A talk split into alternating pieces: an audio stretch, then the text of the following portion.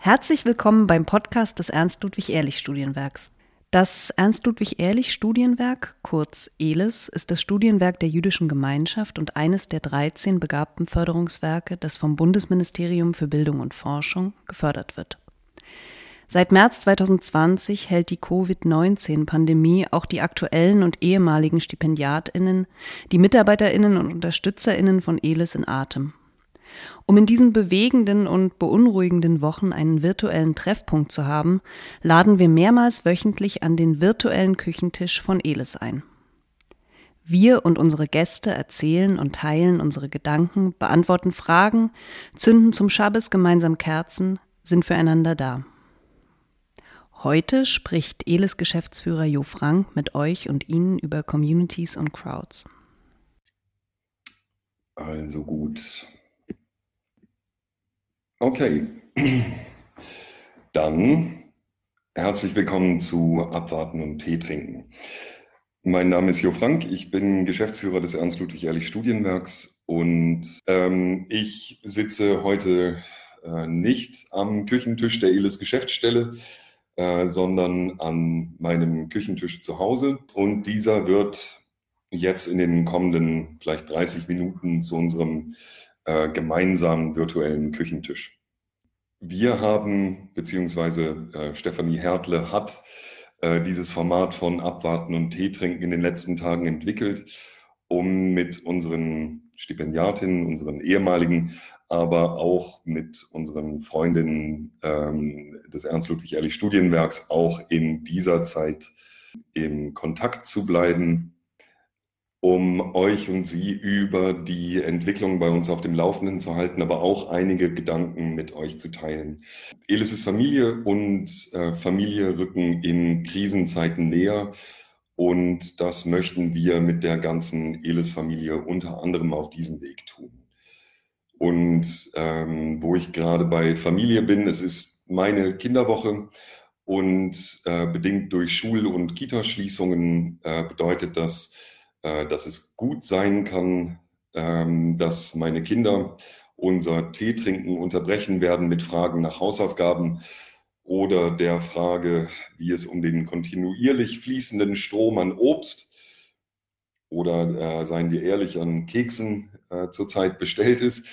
Ähm, in diesem Fall werde ich dann kurz unterbrechen und euch um äh, Geduld bitten und ähm, darauf hoffen und achten, dass sie nicht durchs Bild huschen. Ähm, dies ist natürlich auch erst das, äh, das allererste gemeinsame Tee trinken und äh, natürlich trinke ich auch keinen Tee, äh, sondern Kaffee. Behaupte ich jetzt mal. In der nächsten Zeit werden hier Mitglieder des ELIS-Teams, des Beirats, die Vertrauensdozentin und auch unsere Stipendiatinnen und ehemalige senden. Und ich darf mich auch gleich im Namen des ganzen Teams bei allen bedanken, die unserem Aufruf zum Mitmachen gefolgt sind. Ähm, es ist wie immer großartig zu sehen, wie Elis über alle Ebenen vom Team bis zu den ehemaligen zusammenarbeitet. Und wir wissen das alle sehr zu schätzen und äh, danken euch von Herzen. Es ist uns äh, natürlich auch daran gelegen, ähm, dass diese Zeit genutzt wird für Bildung, nicht nur für Input. Ich möchte aber auch die Chance nutzen, auf die äh, Online-Archive unserer Partner des Leo Beck Instituts in New York hinzuweisen. Ähm, über lbi.org ähm, könnt ihr im weltweit größten Archiv deutsch-jüdischer Geschichte in äh, Digiback forschen und stöbern. Einige äh, von euch und von Ihnen kennen das Archiv schon gut. Auf der Seite des LBI äh, findet ihr auch das komplette 1938-Projekt, ähm, mit dem wir in New York gearbeitet haben. Auch das möchte ich ähm, euch und Ihnen allen ans Herz legen. Man kann diese Zeit ähm, auch gut nutzen, um die geistigen Kapazitäten auf anderen Kanälen zusammen äh, und äh, beisammen zu halten. Ähm, und ich habe in den letzten Tagen immer mal wieder den Podcast des ehemaligen britischen Großrabbiners äh, Rabbi Jonathan Sachs gehört. Ähm, wir hatten bei unserer Auslandsakademie in New York jetzt vor einigen Jahren mit unseren Stipendiatinnen die große Freude, ähm, Rabbi Jonathan Sachs kennenzulernen und mit ihm ins Gespräch zu kommen. Und auch als er kurz danach in Berlin war, hatten wir nochmal die Gelegenheit, mit ihm zu sprechen. Ähm, es ist ein wirklich toller Podcast, in dem er Theorien zu den jeweiligen Wochenabschnitten veröffentlicht. Und es macht ähm, wirklich großer, großen Spaß, äh, dieser Mischung aus unglaublicher jüdischer Gelehrsamkeit und gleichzeitiger ähm, Weltzugewandtheit zuzuhören. Ich kann den Podcast also allen nur wirklich empfehlen und ähm, werde den Link dann auch äh, nochmal hier posten für die, die es interessiert. Ähm, gerade jetzt und äh, da nehme ich sozusagen von Jonathan Sachs den Absprung in die Gedanken. Ähm, gerade jetzt hat mich sein äh, letzter Podcast über die Unterscheidung zwischen Communities and Crowds, äh, Communities und Crowds beschäftigt.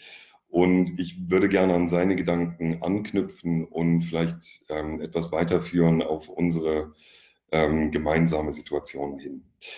Ähm, Communities und Crowds, das lässt sich ähm, leider nicht so schön alliterativ übersetzen im Deutschen, aber mit einem Augenzwinkern äh, möchte ich die Begriffe lose äh, mit Gemeinschaft und Gesellschaft übersetzen.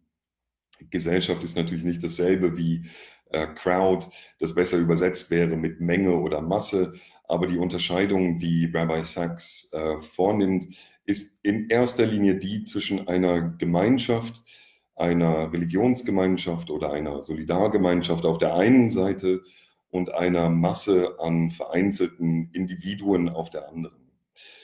Und ein Grund, warum mich das äh, beschäftigt, ist, und vielleicht geht es äh, der einen oder dem anderen auch so, ist, dass ich zurzeit ähm, etwas hadere mit dem Begriff des Social Distancing. Ähm, beziehungsweise mit diesem Begriff eigentlich relativ wenig anfangen kann. Ähm, natürlich plädiere auch ich dafür, eine physische, eine ähm, räumliche Distanzierung in diesen Tagen und Wochen zu praktizieren. Aber ich möchte doch Sie und euch auch dazu ermutigen, das Social Distancing nicht wörtlich als soziale Distanzierung zu begreifen. Ähm, der mit, aus medizinischer Sicht äh, gebotene Versuch, ähm, das Virus durch räumliche Distanzierung möglicher UberträgerInnen einzudämmen und damit verbundene Einschränkungen des öffentlichen Lebens und Reiseeinschränkungen. Das alles ist das eine, was die Ereignisse um die Verbreitung des Coronavirus jedoch auf erschreckender Weise offenbaren, ist die Verfasstheit unserer Gesellschaft. Ähm, schon vor dem Ausbruch der Pandemie ähm, habe ich einen Artikel in den Herder-Korrespondenzen geschrieben, in dem ich dafür plädierte, dass wir aufhören, äh, von gesellschaftlichem Zusammenhalt zu sprechen, als sei das etwas, das es zu bewahren gilt. Äh, der Zusammenhalt einer, halt einer Gesellschaft zeigt sich ähm, gerade in Krisenzeiten, er zeigt sich eben auch gerade jetzt. Ähm, der Begriff vom gesellschaftlichen Zusammenhalt ist in den letzten Jahren zu einem populären Buzzword und zur gängigen Vokabel in äh, politischen Reden geworden, wenn es um das Zusammenleben in einer äh, pluralistischen Gesellschaft geht. Doch wie brauchbar ein Konzept ist, das beim kopflosen Horten von Milchpulver oder bei, äh, beim äh, Kaufen von Desinfektionsmitteln oder Toilettenpapier ähm, äh, endet, das müssen wir jetzt nochmal neu evaluieren. Und was sagt das über unsere Gesellschaft, wenn Schutzkleidung aus Kinderkrebsstationen entwendet werden äh, wird, wenn asiatisch gelesene Menschen massiven rassistischen Anfeindungen durch vermeintlich um ihre Gesundheit besorgte BürgerInnen ausgesetzt sind? wenn rechte VerschwörungstheoretikerInnen die jüdische Weltverschwörung hinter dem Virus ausfindig machen und die AfD den Coronavirus zum Anlass nimmt, gegen die Aufnahme von Geflüchteten zu hetzen. Äh, Geflüchtete, die seit Monaten an den Außengrenzen der jetzt abgeschotteten Europäischen Union ähm, fundamentalen Menschenrechtsverletzungen ausgesetzt sind. Ich glaube, das, was mich da beim Hören von Rabbi Sachs ähm, so beschäftigt hat, ist, dass genau dieses Virus jetzt auf eine europäische Gesellschaft trifft, ähm, dass die bereits erkannt ist und äh, zwar erkannt daran, dass Pluralismus als Ressource nicht ernst genommen wurde und auch nicht ernst genommen wird. Ähm, erkrankt am zunehmenden Auseinanderdriften der Menschen und Staaten und dem Aufgeben einer Idee von Gesellschaft, die sich auf Solidarität gründet. Erkrankt also in anderen Worten an einem Fokussieren auf Crowd ähm, statt auf Community. Heilungsprozesse benötigen natürlich Zeit, um in dieser Metapher kurz zu bleiben und die Ausbildung einer Immunität ähm, noch mehr Zeit. Resilienz aufzubauen bedeutet aber, Gesellschaft neu zu denken und handeln und nicht nur neu zu sprechen. Der Praxis des Social Distancing im Sinne einer räumlichen Trennung sollten wir gemeinsam also unsere Praxis des Social Engagements zur Seite stellen. In der letzten Woche hat sich immer wieder und an unterschiedlichsten Orten der Wert unserer jeweiligen Gemeinschaften gezeigt. Auch diese Form der Kommunikation mit euch und Ihnen, dieser virtuelle Treffpunkt am Küchentisch, ist ein Beispiel, wie wir trotz räumlicher Distanz nicht in eine soziale Distanzierung geraten müssen. Es geht jetzt vielmehr darum, Netzwerke zu nutzen, gewachsene Beziehungen zu pflegen und neue aufzubauen. Und zwar soweit möglich auch europäisch und global. Das ist gerade angesichts der schmerzhaften Bilder von Grenzschließungen, dem hoffentlich vorübergehenden Abschied von Schengen und angesichts von Einreisetipps und Reisewarnungen nach wie vor von großer Bedeutung. Die zahlreichen Ideen der vergangenen Tage äh, zeigen aber dann, und das ähm, gibt uns auch Anlass, ähm, positiv gestimmt zu sein, dass sich Begegnungen und Austausch in neue Räume überführen lassen, in digitale beziehungsweise virtuelle. Ähm, und das natürlich nicht nur bei uns oder innerhalb der jüdischen Gemeinschaft, sondern staatliche Opernhäuser, äh, die ihre Premieren kostenfrei für alle streamen, Verlage, die ihre, äh, ihr Buchmessenprogramm in die Social-Media-Kanäle verlegen, äh, SchülerInnen, die Webseiten programmieren, um Nachbarschaftshilfe zu organisieren. Ähm, das sind alles tolle Initiativen und wenn wir äh, zu weit voneinander entfernt sind, um von Balkon zu Balkon miteinander zu singen, können wir uns noch immer an virtuellen Küchentischen zusammensetzen, um solidarisches Handeln zu organisieren. Lokales Handeln und globales Handeln. Ähm, und hier auch nochmal dann die Erinnerung, wenn ihr Initiativen gegründet habt, oder von Initiativen wisst, die wir unterstützen äh, können, die wir streuen können, dann schreibt die Infos und Links bitte in die Kommentare.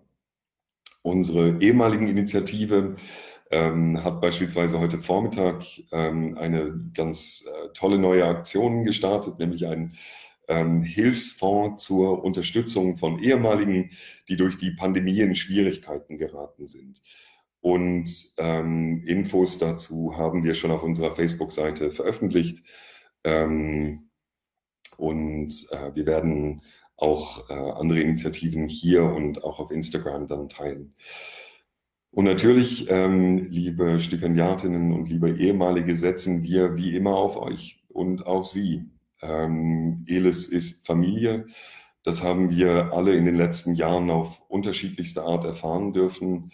Und das, was Elis immer ausgezeichnet hat, ähm, muss jetzt umso mehr gelten, dass Elis eben keine Crowd ist, keine unverbundene An Ansammlung von Individuen, Individuen, sondern eine Community, eine Gemeinschaft. Ähm, es war stets und es bleibt auch in Zukunft eines unserer wichtigsten Ziele, aus der jüdischen Gemeinschaft heraus Impulse in die Gesellschaft zu geben und wenn es das eine ist, was wir in dieser Zeit mitbewirken können, dann ist es äh, das, dieses Verständnis weiterzugeben, Gesellschaft auch als ähm, potenzielle Community zu begreifen. Aber würde auch dann sagen, es genügt erst einmal an dieser Stelle von der ähm, ersten Ausgabe von Abwarten und Tee trinken. Und ähm, morgen machen wir dann äh, weiter auf der Seite Gebt es gerne auch weiter an eure Freundinnen und Freunde, auf die Mitstipendiatinnen und Mitstipendiaten. Und ähm, wir hören uns in den nächsten Tagen. Bis dann also vielen Dank, dass ihr dabei wart.